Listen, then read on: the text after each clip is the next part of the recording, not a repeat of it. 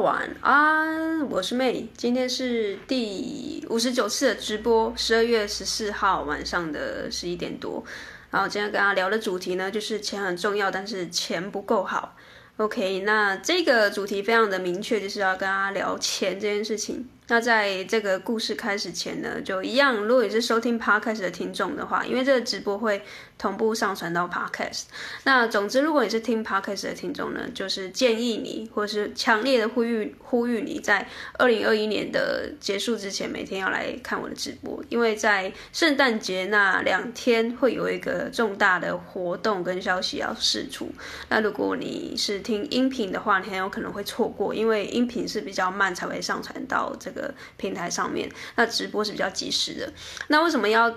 及时的互动啊，或者是及时的参与这次的活动？是因为这次活动是有限名额的。那这个名额是非常非常的少，就是呃，目前我跟的呃伙伴会一起成立这样的一个社群。那里面我会呃精心的挑选里面的呃成员，就是比较把关里面的品质，大概是一第一波是二十位的成员。跟创作者还有内向者，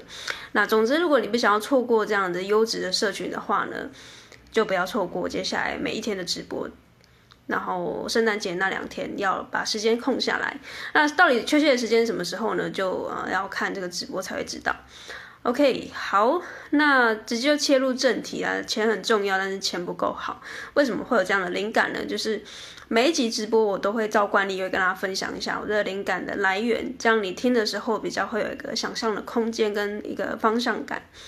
那灵感的来源是因为我今天看到了一个 NFT 的呃很成功很成功的呃。非常的暴涨的这个地板价，直接就是飙破两三倍的这种一开始 mint 的那个价钱。那 NFT 是什么呢？就是你前几集有收听的话，就知道说我最近一直在关注的一个，算是呃虚拟货币跟呃这个元宇宙的一个呃，算是一个好的一件事情吧。就是如果你不知道的话，我自己没有办法讲太多，也没办法讲太细。但总之就是因为我今天看到了这个呃 NFT，是因为我昨天有看到一个呃 YouTube 呃 YouTuber 叫月布克，那月布克他刚好在。今天这个讯息爆发之前呢，他昨天就上传了一个影片，是他被这个诈骗的消息。那为什么被诈骗呢？因为他就是想要买今天这个爆红的这个 NFT，就是村上隆艺术家所制作的 Clone X。然后这个呃 NFT 因为太红了，所以有很多诈骗的不肖的呃，可能一些呃，就是来路不明的人，就是想要趁机炒作还是什么之类的。然后岳布克那时候当时呢，因为太喜欢这个收藏品。太喜欢这个 NFT，但是因为他觉得太贵了，那刚好看到这个诈骗的这个人啊，用比较低价的价钱去跟他做一个贩啊贩售这样子，然后那时候乐布克也可能是呃就不疑有他，就跟他买了，就发现他他被骗了这样子，那最后最后他非常的生气，因为他被诈骗了，诈骗了好像呃四五万的新台币。但是因为他太喜欢这个收藏品，所以他决定他还是要进去买这个 NFT。那你想哦，当初你已经被已经不喜，应该说你当初就是因为这个价钱太太贵，所以你没有买，然后你还被诈骗，就最后你又决定要去购买。这个就等于是你要跨越两层的这个心理障碍，然后最后你又决定购买知识，就代表你是真的喜欢这个艺术家，而不是你为了要进去呃 NFT 的市场操作，然后赚这个短线的这个钱。所以我今天就想到这个主题，呃，所以我今天就想到这个主题是钱很重要，但钱不够好，就是意思就是说，今天这个呃 YouTuber 乐布克，就是这个主持人是水风刀。他大可以被骗了之后，他就觉得很沮丧，就是，呃，你你原本就没有那么大的预期，那么那么高的预算要去买一个 NFT，你中间还被诈骗，就很像是你今天要怎么举例啊？今天你去看电影，今天你看电影，结果你又买了一张黄牛票，就这个黄牛骗你说这个票，不要说看电影，因为电电影太便宜，看演唱会好了，看啊周杰伦的演唱会，一张票可能五千多块，结果你中间被人家骗了。被骗了大概两三千块，结果你还是最后还是决定去周杰伦的演唱会，而且你就是全额的支出这个五千块，那就代表了你是真心的喜欢周杰伦，并不是因为你想要再进去炒作一波，把这个票再卖出来给下一个受害者。所以我今天就看到这个消息的时候，因为他昨天是 po 这个被诈骗的影片嘛，然后他也大概呃介绍一下、宣传一下这 NFT 的艺术家，还有里面的这个故事到底是什么。就今天这个呃呃 NFT 就爆红了，是因为它被这个 Nike 给收购了，就是被买下来，所以它的地板价就直接飙涨了啊两三倍。那还记得我刚刚说的这个呃月布科他。因为他买了这个呃地板价，当时还没有呃被收购之前是三十万一张，被收购之后两三倍的翻转，就现在我刚才看了这个地板价就是 一百万新台币左右，一百多万。所以意思是说，今天如果月布克他不想要这张 NFT 了，他想要卖出去，他就是现赚七十万。那当然，他一定是没有想卖了，因为他当初就是因为呃被诈被诈骗，然后他又真的很喜欢这个作品，最后决定买这张 NFT。所以我意思是说，因祸得福，他原本呃因为被骗，然后心情很不好，结果他最后还决定要买这张 NFT，然后后来还得到了七十万的价差，就是就是有时候你真心的在做一件事情。真的，你是喜欢，而且你喜，呃，你爱这件事情的时候，钱可能真的不是第一顺位。因为如果今天钱是第一顺位的时候，你今天再怎么喜欢一件事情，再怎么喜欢一个东西，你也会想说算了。不知道大家有没有这样的经验？就是有时候你的，嗯，你的呃钱的价值观跟你想要成就梦想，或者是你想要呃去买一辆可能机车或者是汽车是很很贵很贵的，但同时你又真的很喜欢的时候呢，你会不会？放下钱，这个你对于钱的执着，我觉得这个议呃议题就蛮有意思的。那呃钱很重要，但是钱不够好，我觉得它可以分两个角度来看。第一个角度就是月布克今天是身为一个消费者，今天消费者他马上他就是可以呃转换自己的脑袋，他会觉得说钱确实很重要，但是钱不够好的原因是因为。如果我用五千块可以支持我的创作者，我喜欢的歌手，我喜欢的偶像，然后我进到小巨蛋去看他的演唱会，这五千块真的很值得啊！如果身边的人觉得我五千块可以吃呃一个月的伙食费，但是对我来说，五千块听听一场周杰伦的演唱会，我就很开心呐、啊。所以这时候，我所以这时候我的周杰伦的五千块就不等于你呃认为的那样的五千块，因为。我认为的五千块就是，呃，可以看到这演唱会就是价值连城的，而且我说不定还买不到票。那身边的人可能不喜欢周杰伦的人就会觉得你很奇怪，你你疯了，就有点像这样的感觉。约布克他花了三十万买一张 NFT 的呃这个呃收藏，就好像他今天身边的朋友他会看不懂他在干嘛。但是呢，他心里深深底底的知道说钱很重要，但是钱不够好的原因是因为他真心的喜欢村上隆这个艺术家所做的 NFT，所以就算最后他被诈骗了，他也就是心甘情愿再买一次。所以从消费者的角度，如果他可以呃抛开钱很重要这件事情，然后去真心的爱一个创作者，我觉得这才是真爱。好，那这个是从消费者的角度来看。那我们再从另外一个角度来看，是从创作者的这个角度来看，创作者呢，其实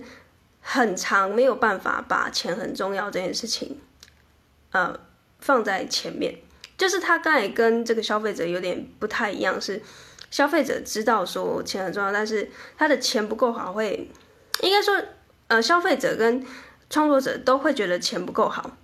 因为我认我认为现在台湾很多创作者都会很避讳呃把创作变现，因为他觉得钱很重要，但是钱不够好，因为他想要造福或是照顾他的粉丝啊。如果他的创作变现了，是不是就要跟他的粉丝收钱？那他粉丝是不是就很可怜，还要呃花钱去买他的创作？所以大部分的创作者他也会心里会有一种感觉是钱很重要，但是钱不够好。那这样子，我觉得会有一点点的危险，因为这个危险度是因为，呃，如果你是抱持的钱重要，但是钱不够好，在创作的这个身上的时候呢，你就没有办法以一个，呃，很正当的这个商业行为去把你的创作变现，那你的创作就很有可能会卡关，因为你没有办法有一个呃正向的循环嘛。如果你是全职在做创作的话，你不可能创作没有变现，那你要怎么吃饭呢？前提是，如果你是兼职，呃，全职的话，那兼职很有可能，呃，你可能呃就是有正职的工作，那另当别论。但是如果你是全职的状况下创作，你还抱持的钱很重要，但是钱不够好的话呢，就会相对的会像嗯，就是像我现在在咨询的很多的创作者一样，大部分人都会有一个很执着，然后很清流，很想要呃。照顾自己的粉丝，所以现在我在呃咨询的很多的 podcaster 或者是呃相对是比较内向的创作者，也都会蛮避讳把自己的创作呃想说要贩售或是甚至变现。我觉得这个是确实是需要跨越的，因为尤其你之前没有碰过销售的人。主动的要让你站出来台面上，然后跟所有的粉丝说：“哎，我现在要开始变现了。”这件事情确实有点难度。那我当时在呃这样的转换，其实我没有，应该说我有经历过一小段的挣扎期，但是后来我觉得就适应了，因为我泡在一个环境是所有的创作者都很大声的说自己的创作要变现，然后认为这样的事情也是很理所当然的，所以我最后我的这个是，哎。有点断掉，所以我的思维后来就转过去了。那总之呢，我今天要跟他讲的就是，呃，身为创作者跟身为消费者，你对于你的呃支持的创作者跟创作者对于粉丝的态度，我觉得有时候这个观念会有一点点卡卡的。就是呃，创作者如果太觉得自己的钱不重要的话，我要怎么解释呢？就是太多创作者觉得自己的钱不重要，所以呃，你的你的创作就没有办法长久。像今天村上隆，如果他觉得他自己的钱不重要的话，那他为什么会发 NFT 呢？那当然他的。呃，前提是呃赚钱之外，他也想要推广自己的艺术创作。因为我其实不认识村上隆，呃，即便我有在看艺术的相关的作品，但是因为村上隆他的画风我比较没有那么的喜欢，就是喜欢的人会很喜欢，但是还好我还好，所以他没有打到我，因为他比较是画那种动漫呃可爱的风格。好，那总之就是因为我觉得大部分在台湾的创作者都还没有这样的一个健康的商业模式。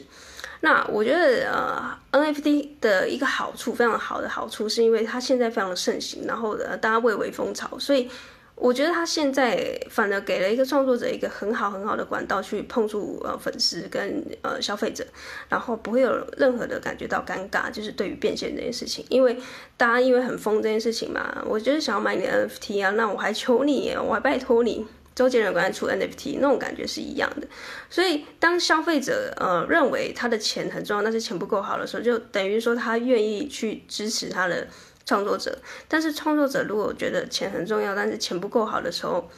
你的呃心里的那个天平可能就会歪掉，因为你你觉得就是只要粉丝好就好了，但是你你的这个创作要维持生计啊，所以你的钱还是相对很重要的，就是那个比例。我觉得创作者跟呃消费者可能要有一点点的要在天平的两端，就是创作者可能要觉得钱很重要一点点，但是呢，消费者要觉得钱不够好一点点，这样市场才会流动，这个货币才会流动，对吧？如果两边都觉得钱很重要的话，那消费者不会拿钱出来购买呃商品，那两边都觉得钱不够好的话。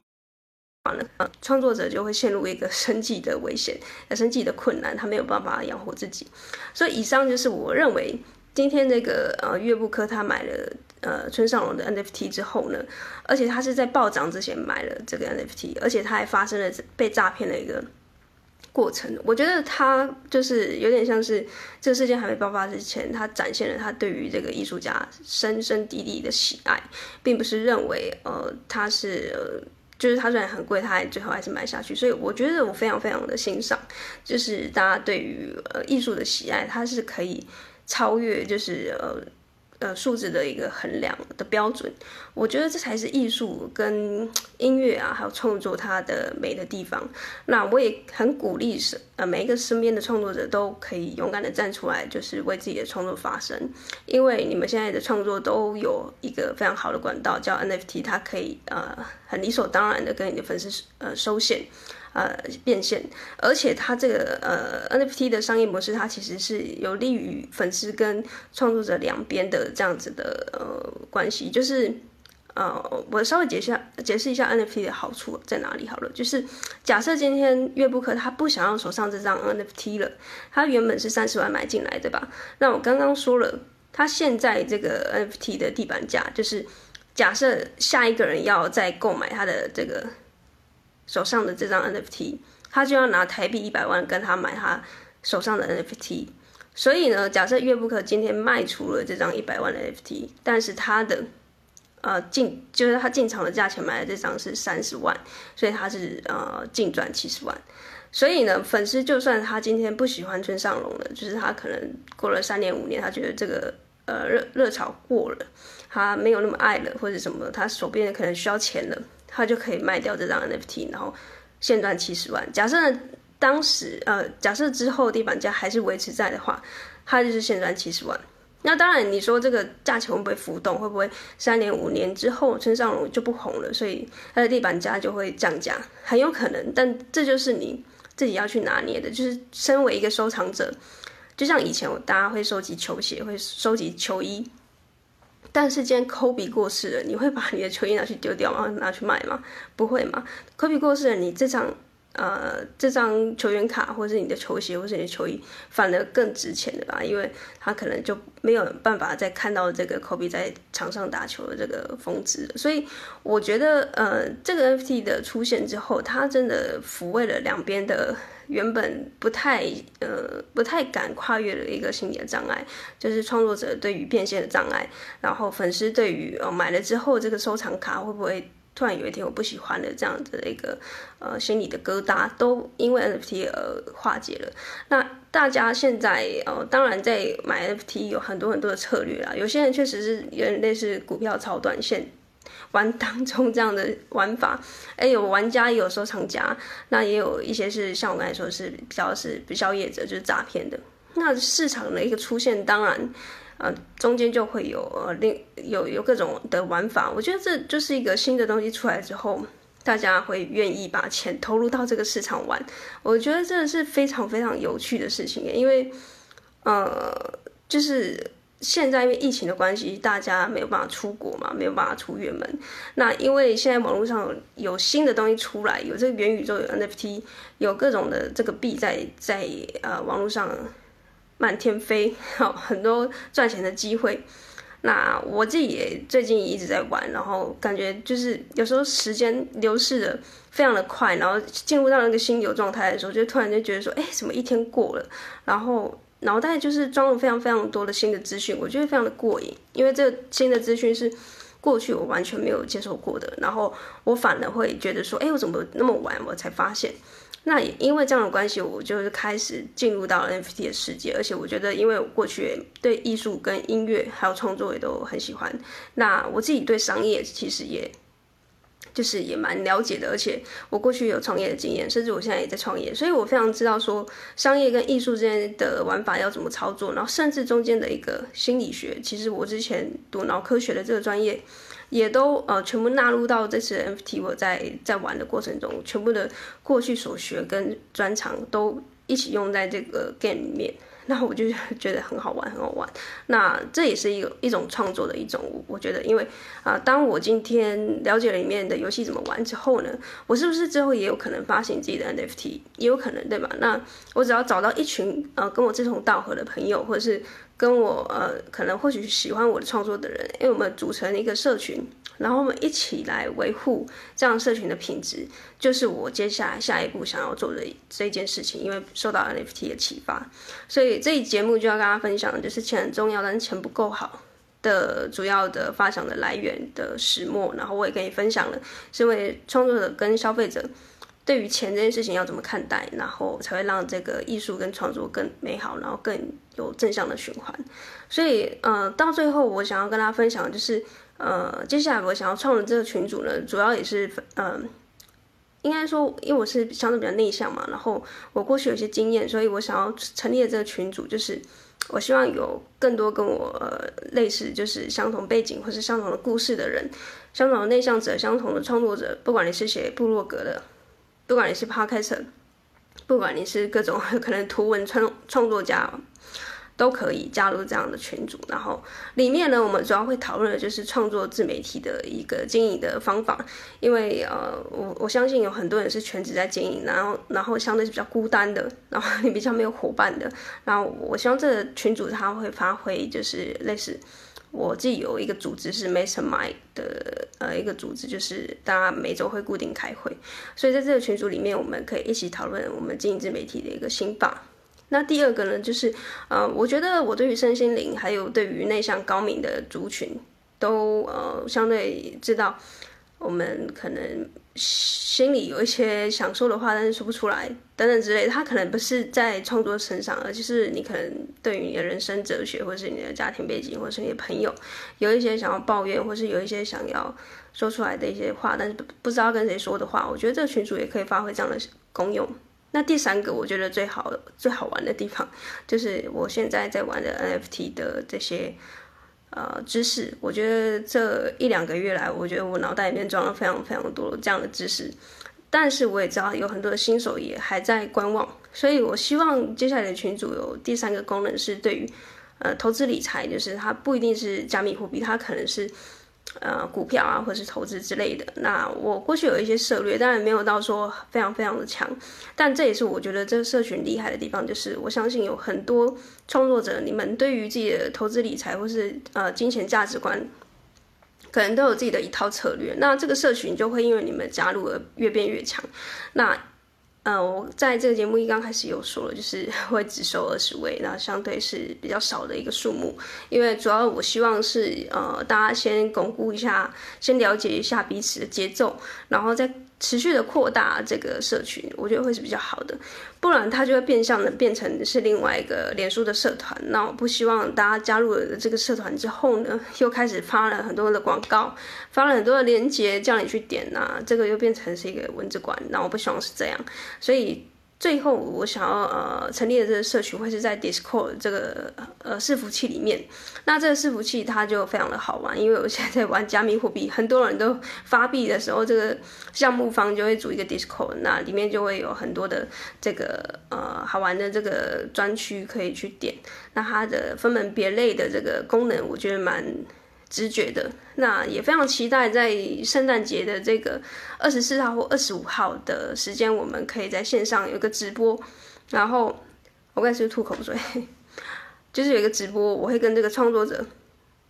一起呢去呃说明这个接下来的课程跟群组是怎么报名。那如果你有兴趣的话，就不要错过了。好，那讲了非常多，有点口渴。就是每一次讲完都很渴，因为中间不太可以喝水。好，那今天的主题就跟大家分享到这边。那如果你有在玩 NFT，或者是你有在玩加密货币的话，也可以私信我。但呃，前提是你不要就是嗯一开头就要去哦买一些什么奇怪的东西啊，因为我发现我的这个 IG 的演算算法非常的厉害，就是我当我开始聊 NFT 的时候呢。很多很多种国外很奇怪的账号就开始私讯我，所以呃，先声明，如果你是一个呃，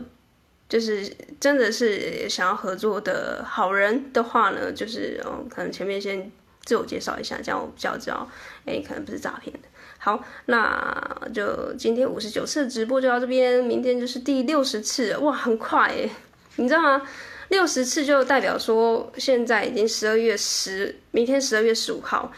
距离十二月三十一号就只剩半个月了，